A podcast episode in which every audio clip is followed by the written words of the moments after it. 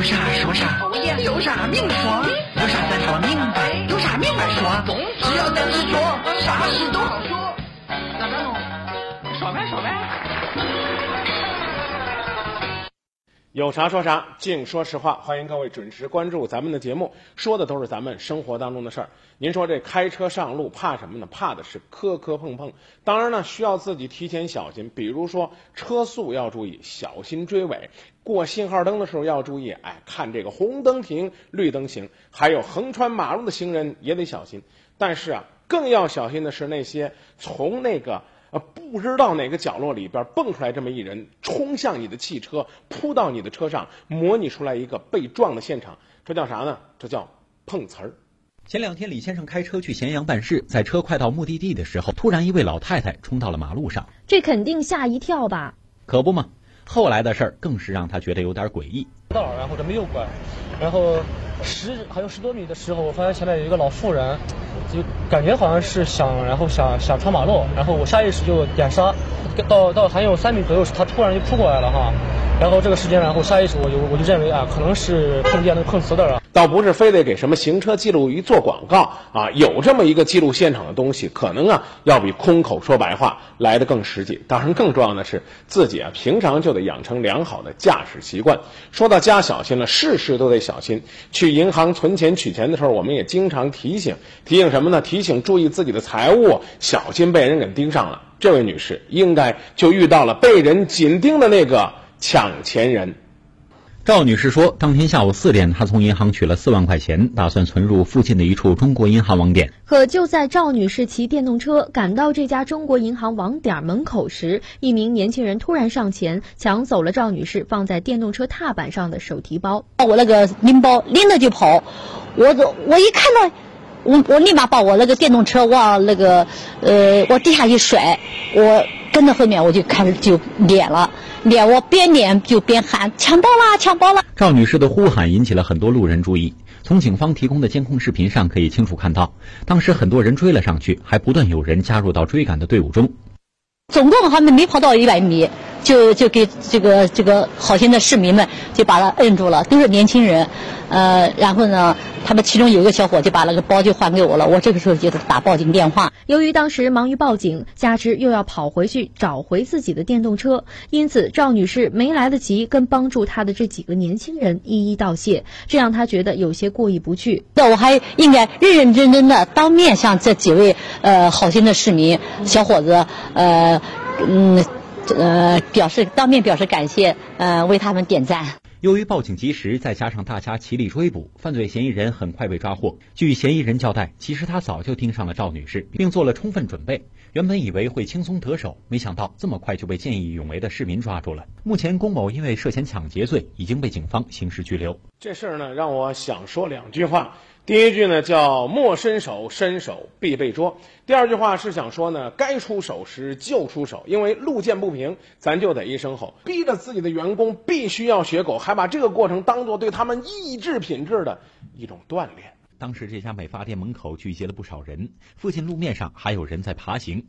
目击者称，当时有好几个年轻人在地上爬行了大约五十米，围观的市民都感觉非常荒唐。根据劳动法，侮辱、体罚劳动者将被依法给予行政处罚，构成犯罪的还将追究刑事责任。可是，当记者来到了这家美发店了解情况时，负责人对于让员工爬行的事儿却矢口否认。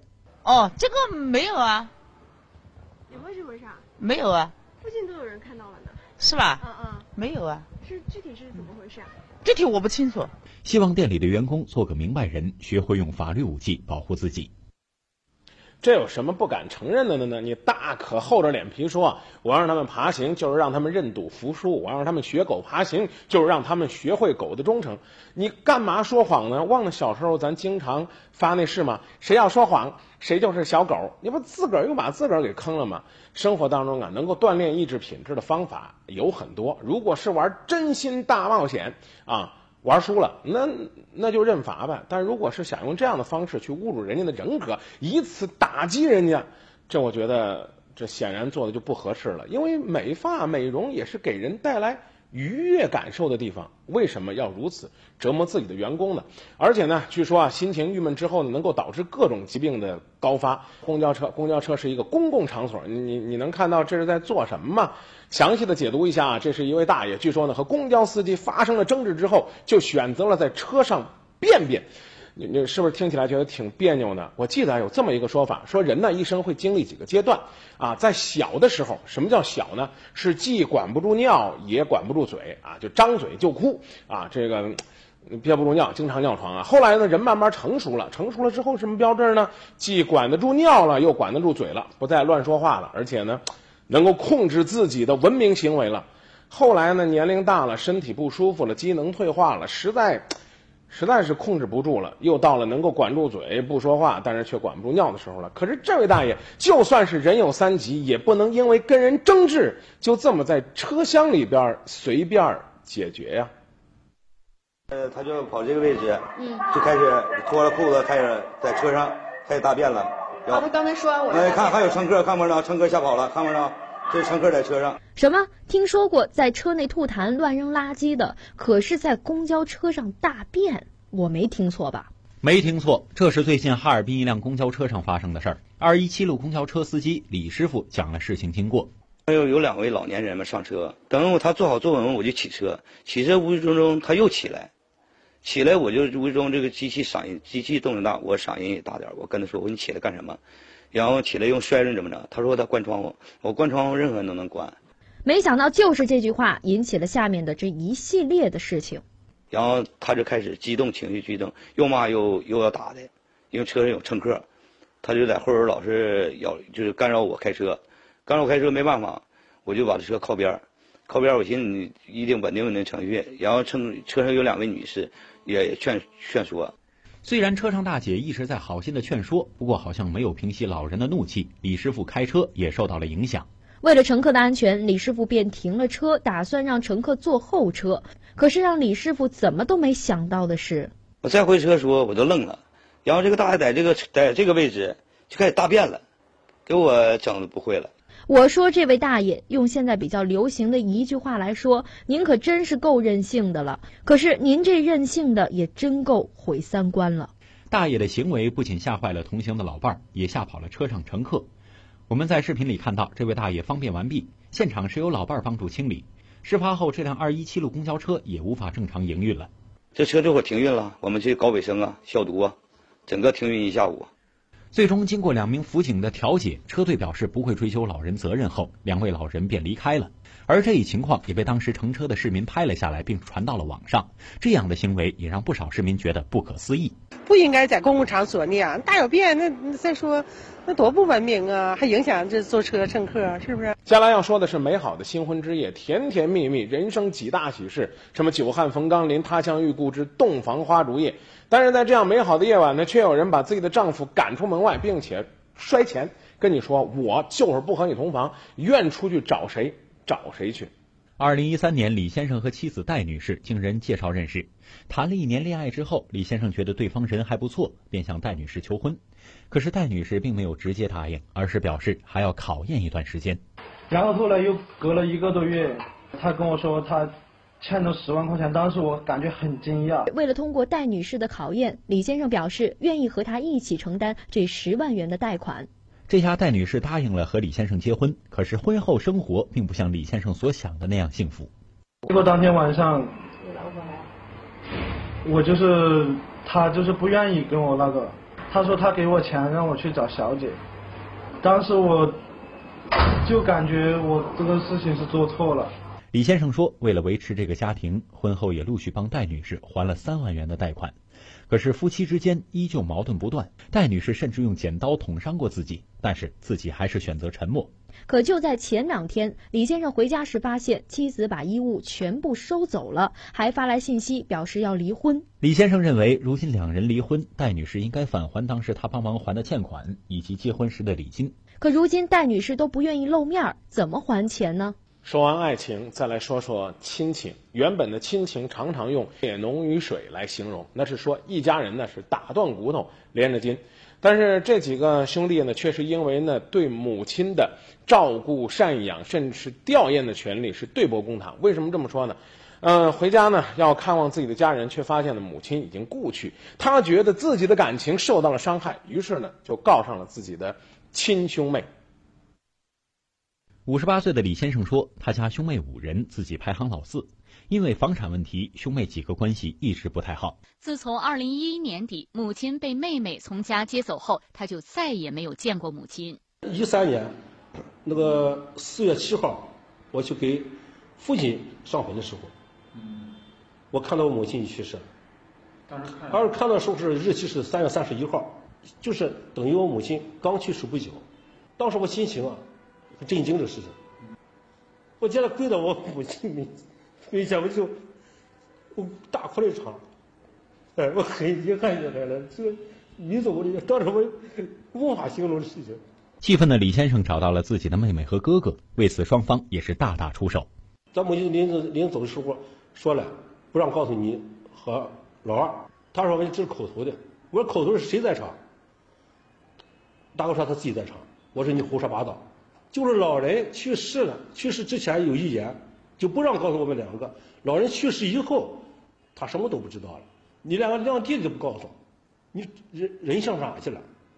对不对？人之常情啊。没有见到母亲最后一面，成了李先生永远无法弥补的伤痛和遗憾。今年四月三号，李先生一纸诉状将自己大哥、三哥和妹妹告上法庭，要求他们赔礼道歉，并赔偿精神损失十二万元。调查权必须要，是吧？这个职，这是对我人格的侮辱也是，对吧？我也要拥有人格权，也要知情权，所以我打这场官司。这个李老师啊，他要去见自己的老人最后一面，那么就是吊唁老人，啊，他就是一种吊唁权。那么在这个李老师这个案件当中啊，他的兄弟姊妹恶意隐瞒了母亲去世这个消息，而不让他去最后去见自己母亲的一面，他呢就是明显的一种侵犯了这个这个李老师的一种人格权利行为。那具体就是侵犯了他的调研权的这样一种侵权行为。目前此案已经被法院受理，并将会择期开庭审理。想起了一句很伤感的话，说父母在的时候，兄弟姐妹就是一家人；父母一旦过去，这兄弟姐妹就成了过年走动的亲戚。其实还是多想一想自己的亲情，而且呢，我们年轻人应该在父母健在的时候，多向父母尽一下自己的孝心。下面来说个网络的流行词儿，回家也可以跟老人家分享分享啊，夸自己的爸爸妈妈，说爸妈你颜值可高啊，颜值高啊，就是说人长得漂亮。啊，长得带劲啊！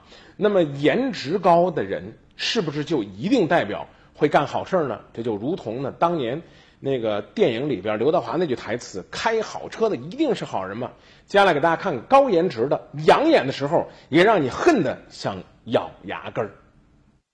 里边也有钱，也有身份证，也有工工资卡，我那，哎呀，东西多了里边。钱有多少？钱有个六七百吧，别的没有，就是现金六百，别的没有啊。唉，这家里钥匙，别的吧就不不大着急，主要是工资卡、身份证，还有医保卡。据民警了解，当天下午，这名店主买了点野菜，案发时他正在店里摘菜，并没有注意到有可疑的人出入店铺。随后，民警调取了店内的监控录像，录像显示，下午三点零五分，一名面容姣好的背包女子进入了店里，开始挑选衣服。这衣服随便看了看，这时候她掂了一个黑色的透明的丝状的这衣服是吧？比较比较，估计是喜欢上了。但是女子并没有找店主询问价格，而是继续摆弄这件衣服。这时候你看，她看看这儿没人，那眼睛看扫视了一眼是吧？他把衣架摘下来了，看，回头啊，来装到包里了，把那黑色衣服一交。还不算完，女子在盗窃衣服的过程中，发现衣服架子上还有个包，于是也顺手拿了下来。动了一下，没没拿成，第二次，因为他那个包在那上面挂着呢。第二次，看，照着观察，就看见没没注意，嗯，这时候包已经拿下来了，在他手里了。从这儿看就是两个包了，过去。盗窃得手，女子迅速离开服装店。目前，此案已经移交到辖区派出所做进一步的调查处理。警方正在根据监控录像等线索追查嫌疑人。也得提醒这些店主，小偷的脸上没有写着字儿，人不可貌相啊。人美还是要美在心呐，不能光美在外在。接下来来说说俗话说，俗话怎么说呢？俗话说不到长城非好汉，可是张文要说想看山寨长城，可以去武汉。在武汉生物工程学院，我们见到了这座备受关注的校园长城。它的设计建造均模仿古长城，蜿蜒曲折达一千六百多米，呈 U 字形，连接校园的东、中、西区。每隔六十米左右有一个小型关隘，分别刻有包括雄关、武胜关、雁门关等大家熟悉的关隘。最高的雄关约有六层楼房高，最大的坡度大于四十五度，相当宏伟。不时有学生在此留影。我们经常过来健身，然后有时候带上我们同学啊，都过来玩嘛。呃，就是这个学校挺美的，我们学校非常棒，这个长城建的。校园长城迅速走红网络，争议不断。学校的学生持支持态度的居多，大家认为长城建筑与校内的钱学森广场、纪念馆等特色建筑风格相近，在设计上浓缩长城精华，而且长城是中国文化象征之一，融入校园文化并不牵强。最重要的是，因为它学校名气见长。据校方介绍，校园长城去年暑假动工，预计三个月后全部竣工，总投资约四百万元。学校出资建造这座仿古建筑，增加校园景观倒在其次，更主要的是出于以下四个目的：一是连通了校内多栋教学楼，可以达到人车分流效果；二是可以供师生登高望远、运动健身之用；三是具有爱国主义教育功能；四是长城台下面建有长隆书院，可为摄影、文学类学生社团提供办公场地。对于有网友质疑校园长城为山寨品一说，校方则是坚决否认。绝对不是山寨品，因为我们在设计这个长城的时候呢，主要是从我们学校现有的建筑物、地理环境和交通组织啊这个实际出发来进行设计的。除了有个别的一些这个地方啊是根据历史的记载进行了重新的设计，绝大多数的部分呢，就是我们参照了从秦汉到明的这个时期的一些长城的建筑符号，由我们学校的这个建筑工程学院的一批呃博士学历的教师也自行设计的，所以也没有去呃存在抄袭别人的设计作品这样一些情况。四百万，花费不少。如果真心实意的能够呢有创新型的校园文化，恐怕呢会有更多的同学们回来点赞。无论如何呢，有这样的创意，总比呢，呃，总比教大学生死读书强。旅途漫漫，实在无聊，可能很多人就会选择小睡一下打发时光。但是要睡过头了，没准儿什么事儿都有可能发生。近日，洛阳车站派出所在晚上九点多钟接到一位旅客报警，称自己被困在车内。接报后，民警迅速赶到事发地锦远汽车站进行救助。由于那个中途比较困，就在那个车最后一排睡着了。当他醒来的时候，发现汽车站已经下班了，天已经黑了，他被锁在车内出不来。由于被困旅客无法描述清楚自己的具体位置，加上车站内停放的车辆较多，要在茫茫车海快速找到被困在车内的报警人并不容易。所以我们跟报警人说，我们在这广场上转，然后你看见警灯了就拍打这个玻璃。在我们寻找的过程中，呃，发现那个有一个大巴车里边有名男子正在拍拍打玻璃。这时，民警发现车辆后方的窗户并未锁死，还能打开。最后，在民警的协助之下，这名旅客终于脱离了窘境。说说我的遭遇吧。有一次我坐大巴车也睡着了，睡着之后呢，呃，突然间醒来，发现呢车上空无一人，而且车还在走，多可怕！我高喊救命啊！这时候就听到车下有人喊：“别说了，赶紧下来推车吧，车坏了。”